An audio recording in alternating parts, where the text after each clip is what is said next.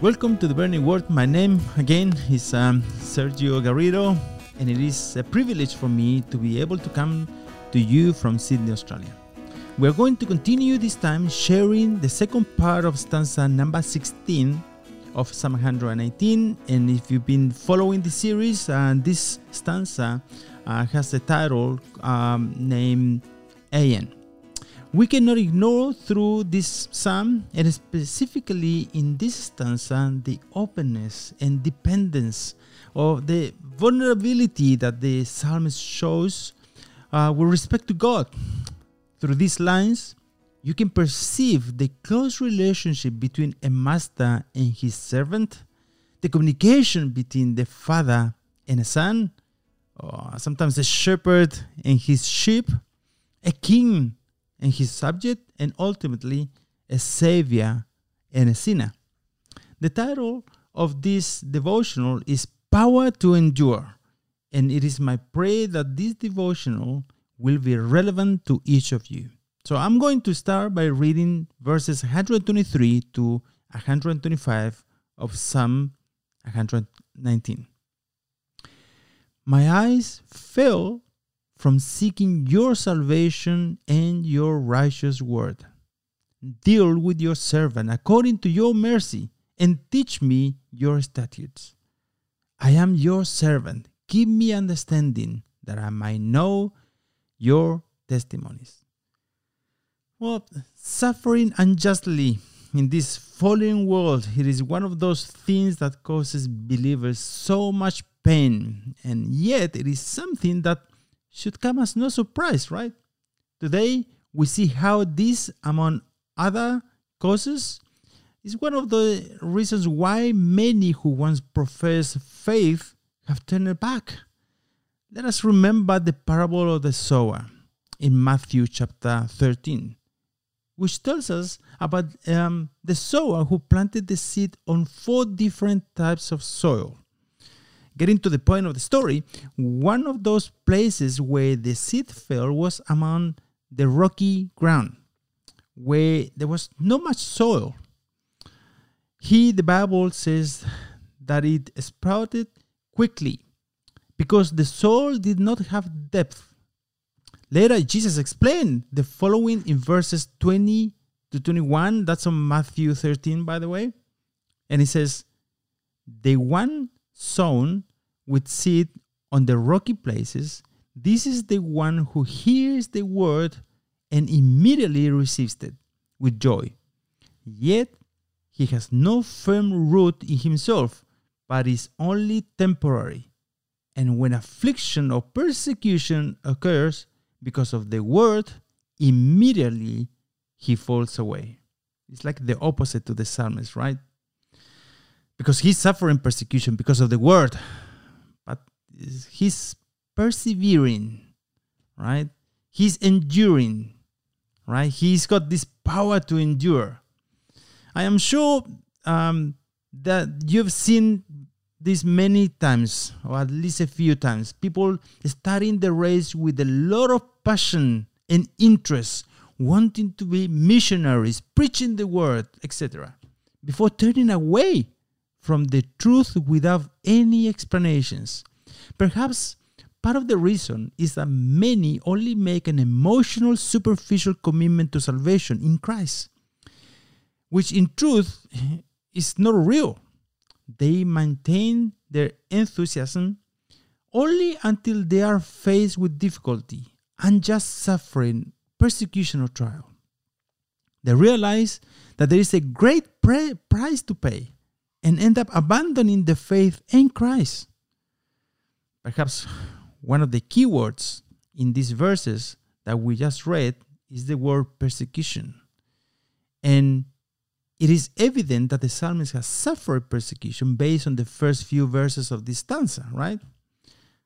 This leads us to deduce that persecution is nothing new, really. It is part of the package when we decide to follow Christ. We don't get to choose from a menu uh, where we decide what to get, or what uh, to decide not to get, right? But rather, it is all or nothing. In fact, persecution is it is evidence that you are following Christ. so if you are not experiencing persecution, even to some degree at work or in your family, it should lead you to reflect on which side of the kingdom you are, right? This evil world system is an enemy of grace.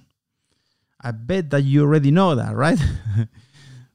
uh, so that's uh, really it's an enemy of grace that seeks to destroy those who love the truth and live according to God's justice. Quite rightly, the book of James, chapter 4, verse 4 tells us uh, Do you not know that friendship with the world is hostility towards God? Therefore, whoever wants to be a friend of the world makes himself an enemy of God. It is even in these circumstances that the psalmist has resolved not to seek his own vindication, but instead to wait patiently on the Lord, trusting that he will bring salvation to him. In this case, the psalmist is not talking about eternal salvation, but salvation from this temporary affliction. And the verse says that his eyes fell. His eyes fell, right? To see his rescue, to see the Lord intervening on his behalf. Or so he is resting in him, patiently waiting in faith for God to bring his answer in due time and according to his sovereign will, pouring out his heart in prayer to the point that his eyes are failing and already heavy as he waits probably a long time on the Lord. Friends and brothers, it is our flesh that would like to move to greener pastures because it likes everything that is instantaneous, quick, and it doesn't like to wait. Our flesh is not patient. And of course, that does not promote the idea of waiting for God to execute His will, but instead prefers taking action quickly by its own means. And very often, that's where all the disasters start happening in our lives, right? Because sometimes we are moved more by our flesh instead of waiting in the Lord. But this verse also tells us about the character of the psalmist about how God has worked in his life to be able to develop that resilience or supernatural endurance and patience, which is one of the fruits of the Spirit, right? A fruit that the psalmist has shown through this test. It is the Holy Spirit who help us to endure difficult people sometimes, difficult circumstances, a difficult marriage sometimes, difficult relationship, even a difficult job, it is the Holy Spirit that helps us to prevent overreacting, going over the top. We don't want to shoot a mosquito with a missile, right? But many of us have made that mistake at least once. We need to wait patiently on God, who wants to develop that character in you and me, so that we are not of those who shrink back and are destroyed, but of those who have faith and preserve their souls. That's Hebrew 10:39. So so that we don't give up or give in or throw in the towel, but move forward and glorify God with our lives by being patient, by waiting on the Lord, by resting in Him what this verse teaches us is that God wants us to keep our eyes on Him, even in the most difficult circumstances, even if He's taking long, right? Everyone knows the story of when Peter walked on water. I want to highlight the fact that he, it was when he looked around and saw the storm that he began to sink.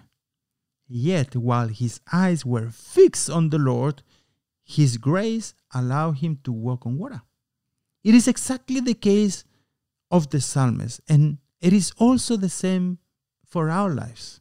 Hebrew, Hebrew, the book of Hebrews, chapter 12, verse 2 tells us, fixing our eyes on Jesus, the author and perfecter of faith. When we find ourselves in the midst of the most difficult or painful experience in our, of our lives, even more so, we need to fix our eyes on the Lord Jesus. Psalm chapter 39, 37, uh, verses 7 to 9 says, Rest in the Lord and wait patiently for him. Do not get upset because of one who is successful in his way because of the person who carries out wicked schemes. Cease from anger and abandon wrath. Do not get upset. It leads only to evil doing, for evildoers will be eliminated. But those who wait for the Lord, they will inherit the land. Friends, we serve the one true God who intervenes in the affairs of his people, who interferes into our lives to help us. His time is always perfect, therefore, we must learn to wait on Him, especially when we face unjust suffering. Verse 124 says, Deal with your servant according to your mercy and teach me your statutes. Here we can see how this author, who was probably from what we have learned so far, very rich, valued the law of the mouth of God more than gold and silver. And you are going to see this on the next devotional that actually he mentions this on verse 127. Now we see that at least 14 times in this psalm he refers himself as a servant and he does so in a way that is evidently so humbling he could have presented himself as a king or a dignitary or diplomatic, you know, uh, or whatever other title he carried, for sure. Elevating himself above the common believers. Surely you have seen people doing that many times, right? But instead, he puts himself in a position below the rest. What an example, right? Hmm. and he says, Deal with your servant according to your mercy you probably already know that this word servant has been mistranslated over the years. What it really means when you see the original Hebrew word used is actually a slave. Someone who has been bought for a great price by a, an owner or a master. And we know who this master is, right? Who bought the psalmist. Because he also bought you and me this is the Lord Jesus Christ on the cross with the gold and silver of his own blood, meaning that we know we now belong to him. As Christians bought out of death, our renewed heart want to serve him now. And humbly we surrender our lives to serve his purposes. Because he's such a good master. He's good, right? And the Lord acts in mercy by teaching, teaching us his statutes or rules. He shows compassion to his servants by teaching them the meaning of his commands, right?